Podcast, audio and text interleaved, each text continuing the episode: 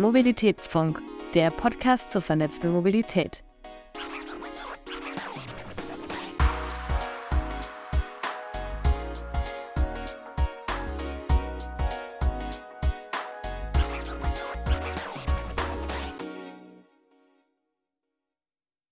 Hallo und herzlich willkommen beim Mobilitätsfunk, eurem Podcast zur vernetzten Mobilität.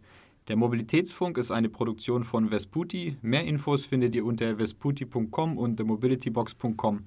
Mein Name ist Linus und mit dabei ist heute Boas Bamberger von Balois. Ich freue mich, dass du hier bist. Hi Boas. Hi Linus, cool, dass ich hier sein darf. Klar, ähm, vielleicht kurz zum, zum Start. Ähm, würde ich dich einmal bitten, dass du dich ähm, vorstellst, wer du bist, was du machst und auch gerne ähm, zwei, drei Sätze zu Balois ähm, dazu sagst. Sehr gerne. Ähm, genau, ich bin Boas von der Balois. Ich bin hier Investment Manager im Corporate Venture Capital Arm äh, mit dem Schwerpunkt Mobilität. Was macht die Balois? Woher kennt man die Balois in Deutschland? ehemals Basler Versicherung. Balois ist eine Versicherung aus der Schweiz, ansässig in Basel und kurz zu mir, mein Hintergrund ist Psychologie, was glaube ich sehr gut zu dem Thema passt, was wir heute besprechen wollen. Und ähm, wissenschaftlich, im wirtschaftswissenschaftlichen Bereich habe ich geforscht. Ähm, mich fasziniert persönlich Mobilitätsverhalten total. Äh, deshalb bin ich bei der Balois im Mobilitätsbereich gelandet ähm, und ja, freue mich auf das Gespräch. Ich freue mich auch. Und ja, tatsächlich, Psychologie ist ja ziemlich wichtig. Wir haben da ja wirklich auch viele, viele verschiedene Akteure im Bereich Mobilität, wo wir uns heute auch ein bisschen, bisschen mit beschäftigen werden, weil, ähm, ja, ich meine, Mobilität ist einer der Bereiche, wo in den letzten Jahren sag mal, auf, auf Papier viel passiert ist, äh, viele, viele, viele Startups, viele Ideen, aber wenn man dann so aus der Perspektive Verkehrswende, Reduktion von CO2 drauf schaut, dann merkt man immer, okay, da ist echt noch, echt noch viel zu tun und es sind viele Hürden, die, zu, äh, die man ähm, da noch überwinden muss, um da auch eine erfolgreiche Mobilitätswende Wende hinzulegen. Ähm, vielleicht mal zum Start. K könntest du mal ein ähm, bisschen erzählen, wie dein ähm, Mobilitätsökosystem der Zukunft ähm, ausschaut, wie, wie du dir sowas vorstellst, wie wir in ich weiß nicht, vielleicht fangen wir mal weit in der Zukunft an, in 15 Jahren oder in 20 Jahren uns, uns fortbewegen und für äh, Mobilitätsangebote in so, eine, in so einer Stadt haben werden? Gerne. Ähm, das ist eine spannende Frage. Mobilität in 15 Jahren. Ähm, ich, ich werde jetzt nicht mit Flugtaxis anfangen ähm, oder autonomen Fahrzeugen. Das wäre toll, wenn das bis dahin klappt. Was für mich besonders wichtig wäre, was wir schaffen sollten in 15 Jahren, ähm, ist, dass wir von A nach B kommen, dass wir da vor allem sicherer von A nach B kommen und nachhaltiger. Und das gleichzeitig bequem. Das heißt, wenn ich mein Auto aufgebe, habe ich eine alternative Lösung dafür, die wirklich gut ist. Und ich habe da eher eine pragmatische Ansicht, dass wir auch in Zukunft gute Mobilität haben müssen, sowohl im städtischen Raum als auch im ländlichen Raum. Das heißt, dass wirklich alle mitgenommen werden, ob das ich ohne Kinder bin oder eine Familie mit Kindern. Und das ist so ein bisschen meine Vision, meine Vorstellung, wo wir hinkommen wollen und müssen. Und 15 Jahre ist eine relativ kurze Zeit, wenn wir über Mobilität und Infrastrukturanpassungen sprechen. Ja, das, das, merkt man immer dann auch, wenn man die Frage stellt. So bei allem anderen sind so 15 Jahre, denkt man so, oh, da weiß ich ja gar nicht, in 15 Jahren kann viel passieren. Aber du hast, warum 15 Jahre auch im Bereich Mobilität nicht so viel Sinn, liegt ja daran, dass es echt so viele Perspektiven gibt, die du gerade auch alle so ein bisschen mit aufgezählt hast. Oder was heißt Perspektiven? Aber sag mal Stakeholder, wenn man sie so nennen will. Ähm, man hat halt die Städte, man hat die, die Regierungen auf verschiedenen Ebenen, man hat die Nutzer, man hat die Anbieter und das muss man irgendwie alles zusammenkriegen und hat dann auch noch ein riesiges Infrastrukturthema. Ähm, Deswegen, jetzt machen wir mal den 15, äh, 15 Jahre Schritt wieder zurück zu heute und um dein Zukunftsbild zu erreichen, was sind denn da die größten Hürden, die du siehst? Ich weiß nicht, vielleicht die Top 2 oder 3, ähm, die wir äh, überwinden müssen, um dann halt auch wirklich in so ein, ja, ich meine, am Ende ist es ja der Mobility as a Service Gedanke, den du auch ein bisschen mit beschrieben hast. So wirklich gute digitale, vernetzte Angebote. Was fehlt da deiner Meinung nach? Ja, also ich glaube, das sind drei große Herausforderungen, vor denen wir stehen. Und ähm, da bediene ich mich äh, Ergebnissen von, von Janis Lenke von, von der St. Gallen Universität. ähm, die in ihrer New Mobility Body Studie ja, drei Dimensionen so ein bisschen aufgezeigt haben, dass wir Veränderungen im Verhalten, im Angebot und im Kontext letztendlich brauchen. Das heißt, wir müssen auf der einen Seite Mobilitätsroutinen durchbrechen von uns Nutzern. Wir müssen aber dafür dann auch attraktive Alternativangebote schaffen zum Auto oder auch wo es kein ÖPNV gibt zum ÖPNV. Und am Ende müssen wir diese Mobilitätsangebote personalisieren. Und das bedeutet natürlich, dass es Investoren geben muss, dass es auch Stakeholder geben muss, die Ressourcen in diese Richtung allokieren. Das heißt, dass wir dort das entsprechende Geld haben, dass wir dort auch mit Startups vorankommen können, diese Veränderung vorantreiben können. Okay. Das heißt, wir haben jetzt, jetzt ist sogar nochmal eine Perspektive mit reingekommen, und zwar die Investorenperspektive, was natürlich auch wichtig ist, weil irgendjemand muss es dann, äh, muss es dann ja auch ähm, finanzieren. Vielleicht können wir mal die verschiedenen Gruppen auch einfach durchgehen. Ich meine, das muss man vielleicht auch noch mit dazu sagen. Ja, du bist ja ähm, auch aus Investorenperspektive an dem Thema dran. Das heißt, du bist auch an so einer wichtigen Schnittstelle, wo du halt extrem viele Einblicke kriegst in den Markt, was gerade passiert, ähm, was entwickelt wird, wie, wie sich verschiedene ähm, Stakeholder in dem, in dem komplexen Ökosystem dann auch so die Zukunft vorstellen und was machbar ist oder was nicht, das äh, musst du auch irgendwie dann versuchen mit zu beurteilen. Ähm, deswegen können wir vielleicht einfach auch die einzelnen ähm, Stakeholder mal durchgehen und mal ähm, darüber sprechen, was, was müssen die tun, wie müssen die sich vielleicht verändern, wo müssen die sich hinentwickeln.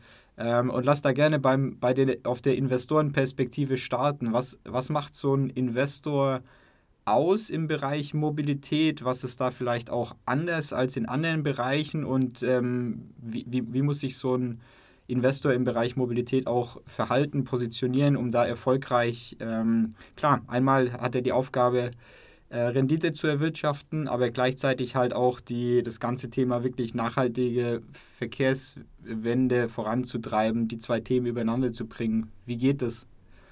Genau, ich, ich kann das gerne mal aus der Investmentperspektive jetzt von der Baloas beschreiben. Ähm, unsere Strategie, wie wir investieren, ist am Ende, ähm, dass wir helfen wollen, letztendlich eine Zukunft aufzubauen, wo wir uns gut von A nach B bewegen. Gut heißt hier sicher, bequem und letztendlich auch nachhaltig, das, was du gerade angesprochen hast. Ähm, jetzt kann ich als Investor rangehen und sagen, ich investiere in die Modelle, die die höchste Rendite bringen, ähm, was, was eine Finanzinvestorenperspektive an der Stelle wäre.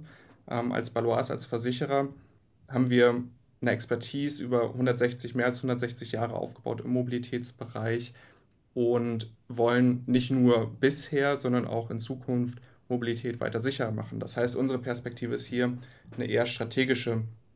Das heißt, wenn wir über Investments nachdenken, geht es auf der einen Seite um Rendite, aber vielmehr noch darum, wie können wir Veränderungen vorantreiben, wie können wir den Markt verändern. Das ist, glaube ich, eine Perspektive, die Finanzinvestoren zum Teil auch einnehmen, aber nicht ganz so stark wie wir vielleicht. Das heißt, ein Geschäftsmodell, was jetzt nicht den typischen Hockeystick aufweist. Für einen Venture Capitalist sehr wichtig, dann wäre für uns vielleicht trotzdem interessant, weil es einfach ein komplementäres Angebot gibt, was uns näher in eine Zukunft bringt, wo Mobilitätsroutinen durchbrochen werden, wo wir attraktive Alternativangebote haben, wo wir letztendlich personalisierte Angebote machen können. Das heißt, da sind wir eher mit dem Blick auf, wie sieht die Zukunft aus und wie können wir als Versicherer da beitragen, wie können wir da lernen, wie können wir auch in Zukunft Mobilität sicher machen. Ja, ja, es ist spannend und ist wahrscheinlich auch der ja, den Blick, den man teilweise drauf haben muss, weil gut, die, ich glaube, in den vergangenen Monaten, Jahren hat man dann auch vielleicht gesehen, dass das ein oder andere Businessmodell, wo, wo man mal von ausging, dass es extrem profitabel ist. Ich spreche jetzt auch nicht mehr über Mobilität, ähm, aber auch über Mobilität. Ähm, man dann gemerkt hat, okay, vielleicht ist es gar nicht so profitabel, wie man da dachte, oder wird nicht so schnell profitabel. Und wenn man da dann den Aspekt mit reinbringt, den wir jetzt ganz am Anfang hatten mit der 15-Jahres-Frage, dann ist natürlich so ein 15-Jahres-Horizont auch nochmal was Kompliziertes, wenn man tatsächlich nur die Renditeperspektive hat auf so einen Mobilitätsmarkt, weil dann die, die, die Zeithorizonte wahrscheinlich auch nicht mehr, nicht mehr so einfach übereinander zu, zu kriegen sind, die man da hat. Ähm, gut, dass ihr da, glaube ich, an der Stelle dann auch längerfristiger ähm, denkt und die ja, sag mal, die Nachhaltigkeits-, Sicherheitsaspekte ähm, auch also gef gef gefühlt nach der Aussage jetzt auch sehr vordergründig mit, ähm, mit, mit im Blick habt. Ähm, wenn man sich jetzt die anderen anguckt, was, was muss da passieren? Was, was, was müsste in den nächsten Jahren bei auf Regierungs-, Regulierungs- oder halt auch Stadtebene? Ich würde jetzt einfach mal alle über, ein, über einen Kamm scheren, einfach zusammenfassen. Was muss so von, von, von den Städten und auch von der Regulierung aus passieren, dass wir, dass wir da hinkommen? Ich glaube, wir sind schon auf einem recht guten Weg. Ähm, ich weiß, es gibt einige Stimmen, die sagen, es, es geht mehr und definitiv es geht immer mehr und es geht immer besser. Ich glaube, wir haben aber schon einiges erreicht. Ähm, wenn ich mir angucke, dass bisher, bis letztes Jahr noch, eigentlich das Auto, was auf meinem Parkplatz in meiner Garage steht, was mein Eigentum ist, mir eine Autoflat beschert im weitesten Sinne. Das heißt, egal wann ich will, gehe ich raus, steige ins Auto und fahre los. Ähm, das ist toll gewesen. Jetzt mit dem Deutschland-Ticket haben wir auf einmal eine ÖPNV-Flat, die erschwinglich ist. Das heißt, wir haben es jetzt geschafft, innerhalb wirklich der letzten Monate ÖPNV auf ein Level zu bringen, dass es ähnlich einfach zugänglich ist wie ein Auto. Und das ist, das ist eine tolle Errungenschaft. Wir haben relativ viele Regularien, ähm, die sich jetzt gerade von europäischer Ebene auf die kommunale Ebene durchbewegen, wenn es darum geht, Mobilitätskonzepte auch in Wohnquartiere zu bringen, ähm, wo einfach auch die Parkplätze für Sharing-Anbieter ähm, wesentlich attraktiver gemacht werden, wo es, wo es extra Sharing-Lanes gibt oder zumindest die rechtlichen Voraussetzungen, dass sie eingeführt werden können auf Straßen. Ähm, dass viel passiert. Ähm, das geht alles sehr langsam, weil das sind alles Gesetzesänderungen, die erstmal durch die ganzen Gremien durch müssen. Ähm, aber ich glaube, da sind wir auf einem guten Weg. Und jetzt geht es darum, nachdem relativ wenig technische Veränderung tatsächlich über die letzten zehn Jahre stattgefunden ist, aus meiner Perspektive, haben wir sehr viele regulatorische äh, Veränderungen, Veränderungen der gesetzlichen Rahmenbedingungen. Und jetzt geht es darum, diese mal, geöffneten Türen auch wirklich zu nutzen und damit attraktiven Angeboten reinzugehen. Das ist eine, eine sehr gute Überleitung. Also einmal bin ich bei dir. Das ist echt, äh, echt Wahnsinn, was manchmal überbewertet man ja auch so von der Wahrnehmung her, was gerade passiert, aber es ist ja wirklich so, dass gerade so viel passiert, wie man, ähm, wie man das auch ähm, spürt im Sinne der Regulierung und vor allem halt auch, wie du sagst, mit, mit, mit dem Deutschland-Ticket und mit dem Thema ÖPNV. Ähm, aber du hast gerade sehr schön zu dem Thema Angebote übergeleitet. Ähm, ich meine, da kann man, glaube ich, auch wieder, könnte man jetzt alle einzelnen durchgehen, aber was sind denn so, so Themen, die du gerade beobachtest im, im Angebotsbereich? Was entwickelt sich da auch? Woran arbeiten Startups? Ähm, wie, wie wird da gerade der nächste Schritt gegangen in Richtung ähm, der Vision, die du aufgezeigt hast? Mhm. Ich würde es ich auch nochmal so ein bisschen ähm, wieder zurückdrehen auf, auf das Thema oder auf die drei Faktoren Mobilitätsroutinen durchbrechen, attraktive Alternativangebote und letztendlich personalisierte Angebote.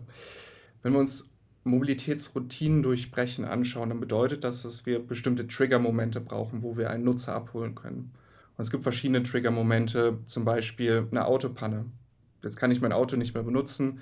Was passiert dann? Haben wir dafür schon gute Lösungen? Hm, da kenne ich noch noch nicht viele Lösungen, die da reingehen und sagen, statt einem Ersatzauto bekomme ich vielleicht ein Mobilitäts, multimodales Multi Mobilitätsangebot. Wenn ich in ein neues Zuhause umziehe, hat eigentlich das Wohnquartier, in das ich ziehe, eine gute Mobilitätslösung. Da passiert gerade relativ viel. Das heißt, dass wir wirklich auf diesem Wohnquartier im, im wohnungswirtschaftlichen Bereich viele Sharing-Angebote bekommen. Das ist ein sehr spannender Bereich. Ähm, aber auch wie, wie sieht das bei einem Jobwechsel aus?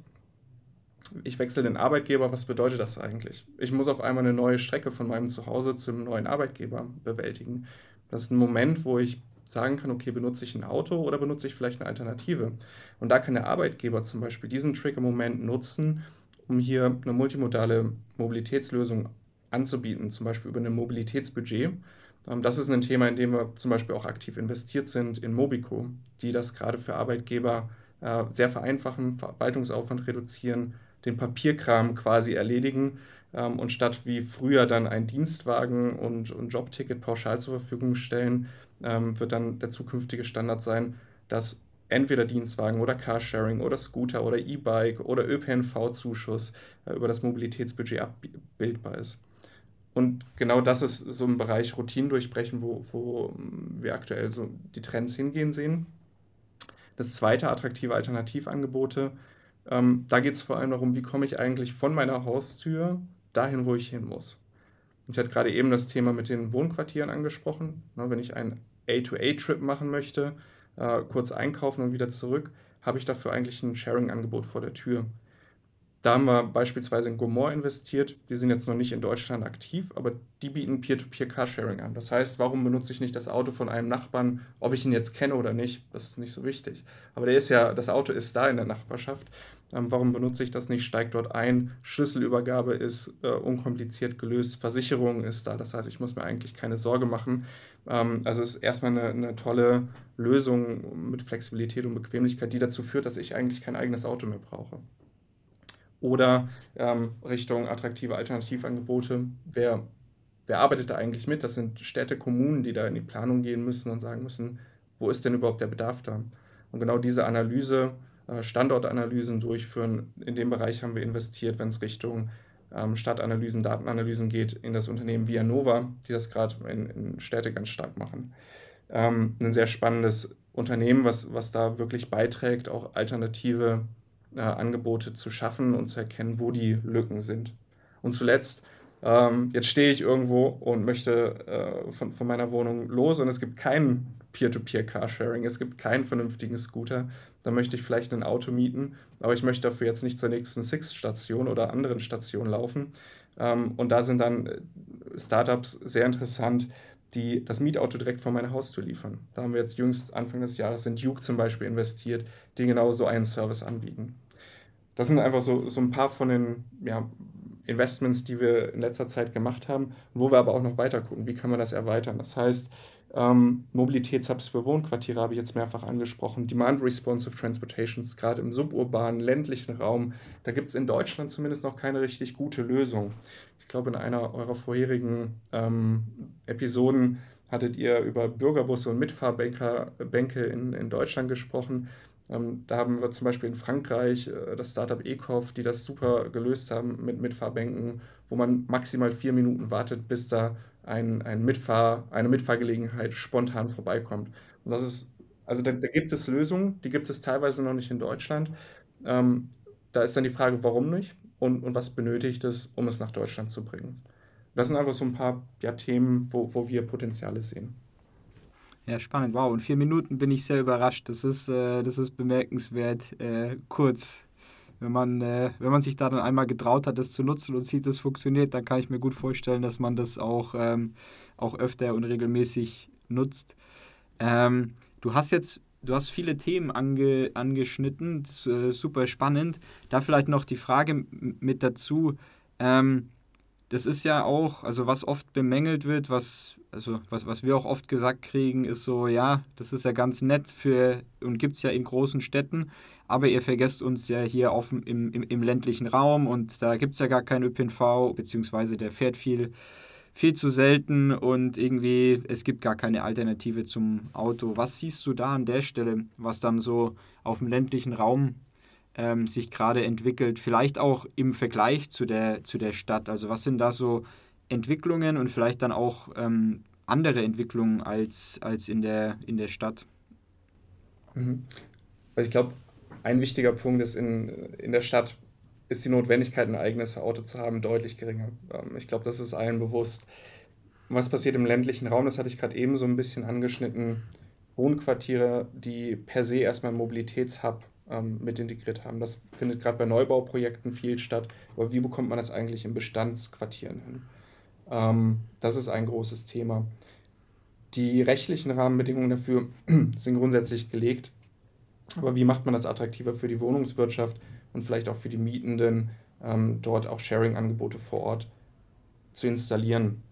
Die, das zweite Thema, Demand Responsive Transportation, das heißt der Bürgerbus oder äh, der, der, das Anruf-Sammeltaxi, ähm, aber in, in einer etwas strukturierteren Art und Weise, digitalisierter. Das scheitert meines Erachtens oft daran, dass einfach die Profitabilität solcher Modelle abhängt davon, ob die Städte das subsidieren. Ähm, wie kann man das also auflösen? Können die Bürger mehr beteiligt werden? Muss das Startup per se diese Unterstützung vom Staat zukünftig bekommen? Muss es dafür rechtliche Rahmenbedingungen geben? Das sind Fragen, die man stellen muss. Oder gibt es eine Lösung äh, wie in Frankreich von ECOF, die das profitabel hinbekommt ohne kommunale Unterstützung? Wie kann man sowas übertragen nach Deutschland? Was sind da die Hürden? Aber ich glaube, da, da gibt es einige Möglichkeiten, wie man, wie man das hinbekommen kann. Mhm. Ja, ist immer, ich glaube, das ist immer so eine riesige Frage, die im Raum, Raum steht. Ähm, das ganze Thema Wirtschaftlichkeit, Profitabilität, inwiefern muss, inwiefern muss es überhaupt profitabel sein, inwiefern ist es nicht halt auch was gesellschaftlich so Relevantes und Wichtiges, dass es ähm, also in Bezug auf äh, Grundbedürfnisse, Mobilität, ähm, um zur Arbeit zu kommen, um einzukaufen, ähm, um, um, um zum Arzt zu gehen, ähm, plus halt das ganze Thema einfach Nachhaltigkeit, inwiefern muss sowas dann vielleicht auch finanziell ähm, unterstützt werden, zumindest vorübergehend, ähm, um einfach die, die Entwicklung ähm, in, in der Geschwindigkeit zu, zu beschleunigen. Vielleicht ergänzen dazu noch. Ähm, meine persönliche Perspektive darauf ist, im ländlichen Bereich brauchen wir da wirklich bis ins kleinste Detail Sharing-Lösungen wie in der Stadt? Ich denke nicht. Ich denke, wir müssen, wenn wir auf, auf das Gesamtland schauen, ähm, müssen wir schaffen, einen, einen guten Mobilitätsmix hinzubekommen. Und wenn das bedeutet, dass wir im ländlichen Raum noch mehr Autos haben, dann ist das, glaube ich, völlig akzeptabel, ähm, wenn wir dafür in den Städten deutlich reduzieren auf der anderen Seite. Dann ist eher die Frage, wie kommen wir hin zur Elektromobilität, wie können wir den ähm, Weg vielleicht ebnen und vereinfachen. Genau, ist ja, es geht ja nicht um für, für, für oder gegen Auto als prinzipiellen Standpunkt, sondern es gibt ja auch in Bezug auf aufs Auto, wo man dann auch wieder bei Mitfahrgelegenheit ist, andere Hebel, dass man sagt, okay, wie können wir die, die Anzahl reduzieren, wie können wir die Auslastung erhöhen. Ähm, und da gibt es, glaube ich, auch, wie du, wie du auch schon einige genannt hast, spannende Ansätze, die man dann auf dem Land, ähm, auf dem Land wählen kann. Und es ist klar, dass die Leute jetzt nicht auf dem, auf dem E-Scooter zukünftig die, die fünf bis zehn Kilometer zum Supermarkt fahren werden, ähm, aber man hat auch da, glaube ich, mit Technologie echt, ähm, echt, wie auch von dir schon beschrieben, viele, viele spannende Hebel. Was aber dann auch immer, wie du auch schon beschrieben hattest, beim Thema, ähm, als du die, ähm, das Carsharing mit, mit privaten Autos beschrieben hattest, da musste ich auch dran denken, das ist ja auch so ein Thema, das ist eigentlich total logisch, ja. So, niemand braucht das Auto, die stehen ja auch irgendwie zu, ich weiß gar nicht mehr, das ist irgendeine absurde Zahl, 95 Prozent der Zeit oder so stehen die rum, irgendwas extrem Hohes.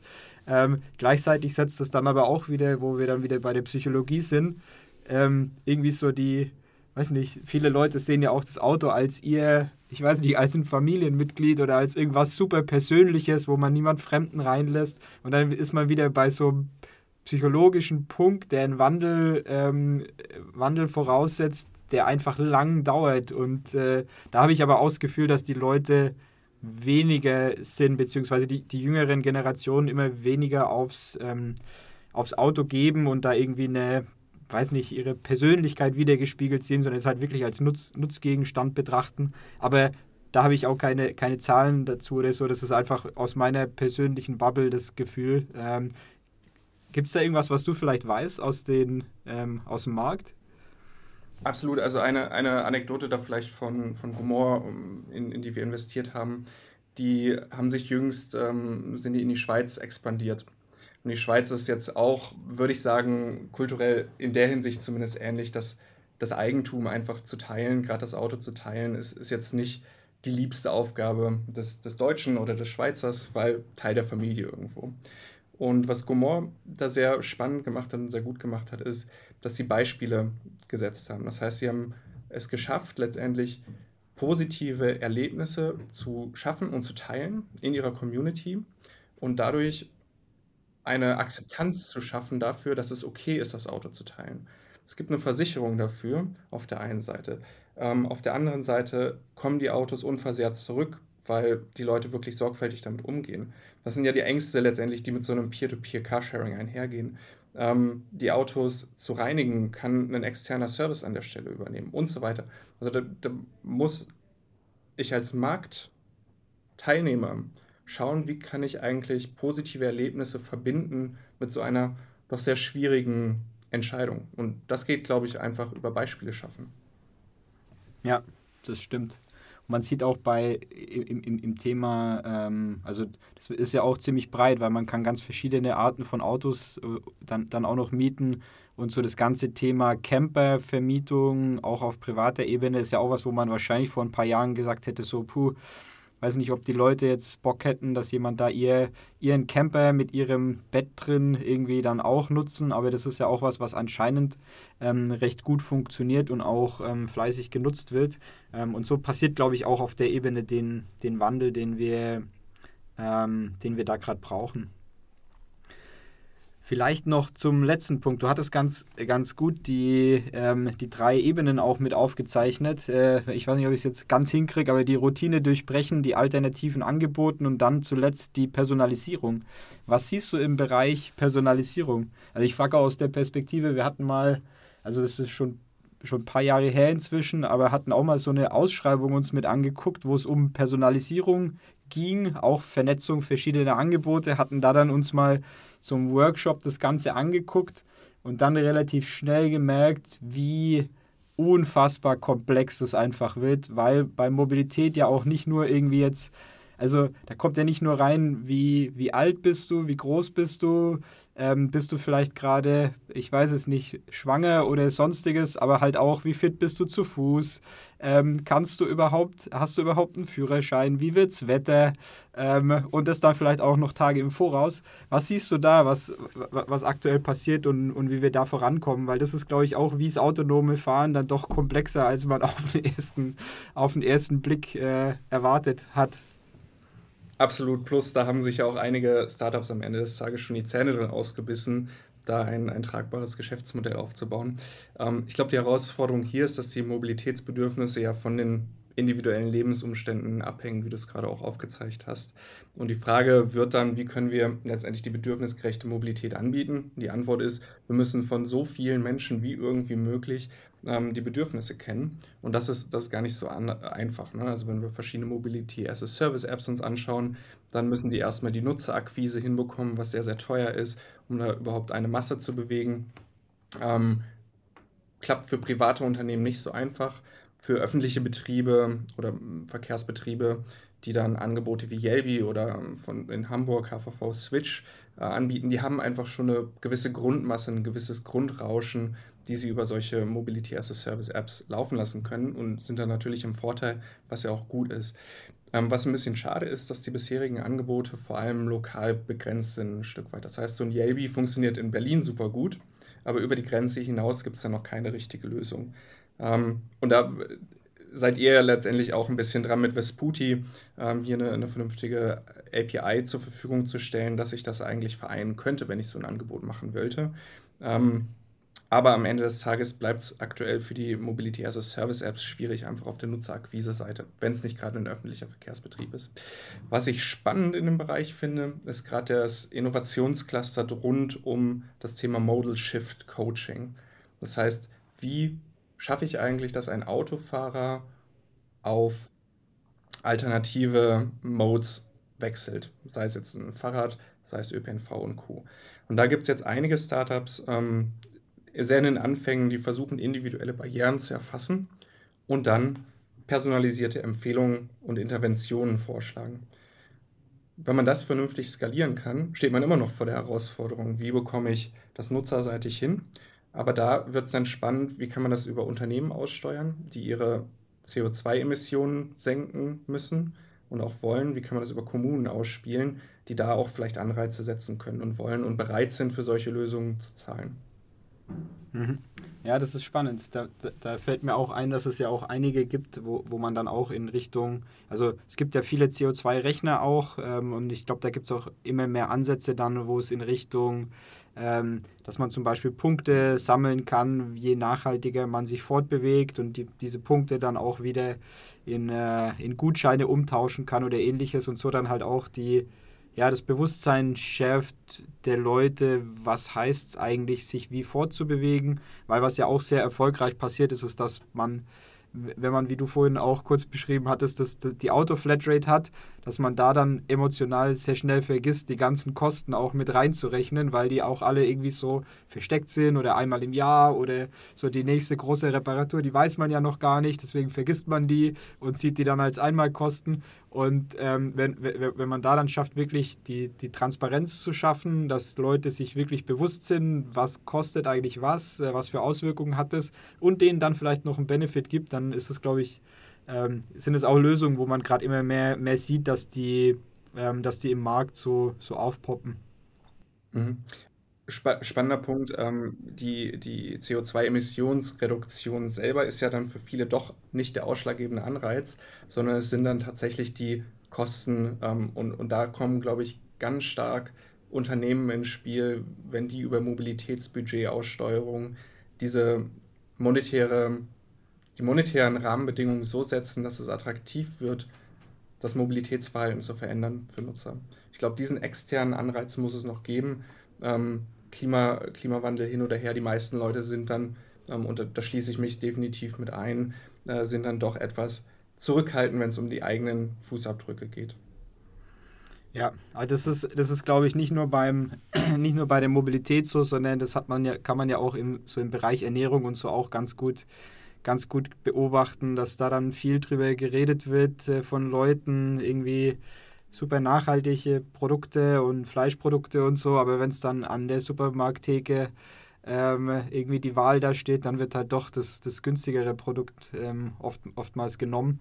Ähm, und das ist dann, glaube ich, auch so die, ja, der Unterschied zwischen kurzfristige Entscheidung und äh, die Realität in der Sekunde und halt, was hat es langfristig für Auswirkungen, ist halt so un, nicht, nicht greifbar und super intransparent, dass ja vielleicht auch irgendwie fast verständlich ist. Ähm, aber man dann mit den richtigen Tools Leuten auch helfen kann, das doch greifbarer zu machen und doch zu, zu, zu verstehen, was, was sie da gerade eigentlich entscheiden. Ähm, du hattest gerade schon einmal mit angesprochen. Einige Startups haben sich dann auch die Zähne an gewissen Themen mit ähm, ausgebissen. Ähm, ich hatte vorhin schon mit erwähnt, dass ja auch viel passiert ist im, äh, im, im, im, in der Startup-Welt und auch im Bereich Finanzierung in den letzten Monaten oder vielleicht sogar ja, wahrscheinlich das ganze, ganze letzte Jahr, die ganzen letzten Jahren inklusive Corona, ähm, wo es dann kurz hart wurde, dann wurde plötzlich wieder extrem viel investiert, wo man gar nicht so genau verstanden hat, warum, äh, warum passiert denn jetzt gerade so viel. Die Bewertungen sind extrem hoch gegangen ähm, und dann kam wieder so ein, so ein extremer Fall. Ähm, und das hat sich auch im Mobilitätsmarkt ähm, gezeigt. Ich glaube, in den letzten Monaten gab es dann viele schlechte News im, im Bereich ähm, weiß gar nicht, wie man ihn jetzt zusammenfassen kann, aber so On-Demand-Services, ähm, On-Demand-Shuttles ähm, gab es einige, ähm, einige Unternehmen, denen es nicht so gut ging. Was, ähm, was ist da dein Blick drauf, um nochmal so den, den Schwung zurück zum, ähm, zur, zur Finanzierungswelt zu machen? Ähm, was ist da passiert? Wie, wie geht es weiter im Bereich Finanzierung? Was sind da vielleicht neue neuen Fokus, den man auch als, als Startup setzen muss? Ist es jetzt tatsächlich so komplett die Profitabilität oder wie, äh, was wäre da gerade dein, dein, dein Tipp vielleicht auch für, für Startups im Bereich Finanzierung? Was sind da gute Ansätze? Mhm. Ähm, die Herausforderung, glaube ich, die wir aktuell im Markt sehen, ist eigentlich der Normalzustand in einer nicht zinslosen Zeit. Wir haben jetzt ganz lange Geld für, für 0 Euro gehabt, ähm, was dazu geführt hat, dass wir Geschäftsmodelle in dem Markt gefördert haben, ähm, gesamtheitlich als Investoren, die vielleicht alleine gar nicht tragfähig sind. Das heißt, was sehr wichtig ist, und da haben wir von vornherein auch bei unseren Investments drauf geachtet, weil wir eher von der strategischen Richtung kommen, ist, dass von Grund auf tragfähige Geschäftsmodelle gebaut werden. Das heißt, wenn ich eine Quer- oder Subventionierung brauche, eine Querfinanzierung von staatlicher Seite oder von Unternehmen, dann muss ich das von vornherein mit einplanen.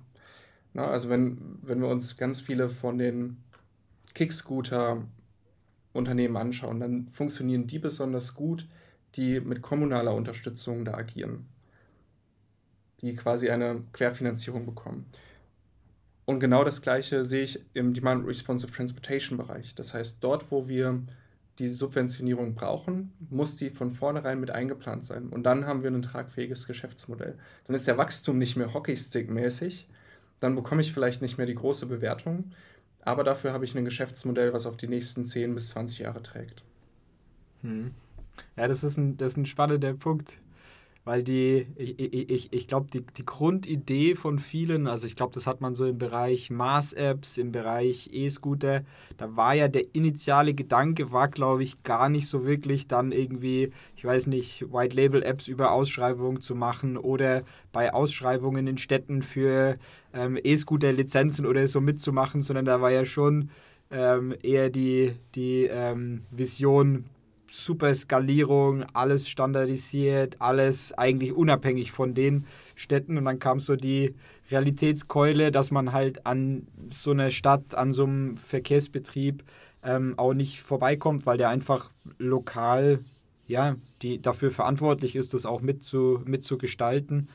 Ähm, und man dann halt so den, den Shift dahin macht. Deswegen habe hab ich mich öfter gefragt, hätten die überhaupt am Anfang so viel Finanzierung gekriegt, wenn sie tatsächlich direkt mit dem Ansatz angetreten wären, so hey, ähm, ich mache das hier in Ausschreibungen und bin irgendwie ähm, ja, von staatlichen Geldern mit abhängig. Wahrscheinlich mit, mit wirklichen Strategen wäre es irgendwie gegangen, aber so, ähm, ich sag mal, Finanz, Finanzinvestoren hätten das wahrscheinlich relativ unattraktiv dann, dann gefunden, oder? Ich denke auch. Also es ist ganz viel ähm, Storytelling am Ende des Tages. Also was, was bin ich für ein Gründer? Was möchte ich erreichen? Was sind meine persönlichen Ziele? Möchte ich quasi das nächste Unicorn bauen oder möchte ich ein tragbares Geschäftsmodell bauen? Und meine Einschätzung ist, dass wir jetzt in einer Zeit sind, wo die Unicorn-Gründer weniger, also Unicorn-orientierten Gründer weniger erfolgreich sein werden, einfach weil das Geld nicht mehr so auf der Straße liegt. Das war über die letzten Jahre sehr, sehr stark vorhanden. Es hat natürlich Geschäftsmodelle vorangetrieben, hat aber auch dazu geführt, dass wir jetzt teilweise auf mobilitätsorientierten Konferenzen äh, fünf Startups im gleichen Bereich sehen, wo offensichtlich der Markt nicht mal groß genug für zwei wäre. Ja. Ja, das stimmt. Das ist spannend. Ja, gut. Ich glaube, mit der ähm, ich glaube, das ist auch so ein bisschen ein Denkanstoß wahrscheinlich für einige, die dann, ähm, die dann hier im Podcast mit reinhören. Deswegen glaube ich, ist es auch ein sehr guter Punkt, ähm, zum Ende zu kommen. Leider sind wir auch mit der Zeit schon am Ende. Ich glaube, ich habe das Gefühl, wir könnten da jetzt noch eine ganze Weile, Weile drüber reden. Und vielleicht kriegen wir es auch hin, zu einem bestimmten Zeitpunkt mal nochmal ein, ein Update machen, weil, zu machen, weil so ein Markt ist ja extrem dynamisch und wahrscheinlich wird man in sechs bis zwölf Monaten schon andere Geschichten erzählen können und auch äh, vielleicht im Bereich Finanzierung wird sich nochmal einiges, äh, einiges entwickelt haben, weil da ja auch immer sag mal, schnell, schnell die Zeiten sich verändern. Ähm, deswegen an der Stelle ähm, würde ich mich einmal recht herzlich bei dir bedanken wollen. Boris, vielen Dank, dass du da warst. Vielen Dank dir, Linus. Es war super kurzweilig. Danke, dass ich da sein durfte. Gerne. Und an der Stelle auch vielen Dank an alle fürs Zuhören. Ähm, unseren Podcast findet ihr auf mobilitätsfunk.de oder in der Podcast-App eurer Wahl. Wir freuen uns natürlich über Feedback, Ideen oder auch Fragen. Immer gerne an mail.vesputi.com schreiben. Und noch kurz der Hinweis, ähm, um immer auf dem Laufenden zu bleiben, könnt ihr gerne auch unseren Newsletter unter vesputi.com abonnieren. In dem Sinne, herzlichen Dank, tschüss und bis zum nächsten Mal.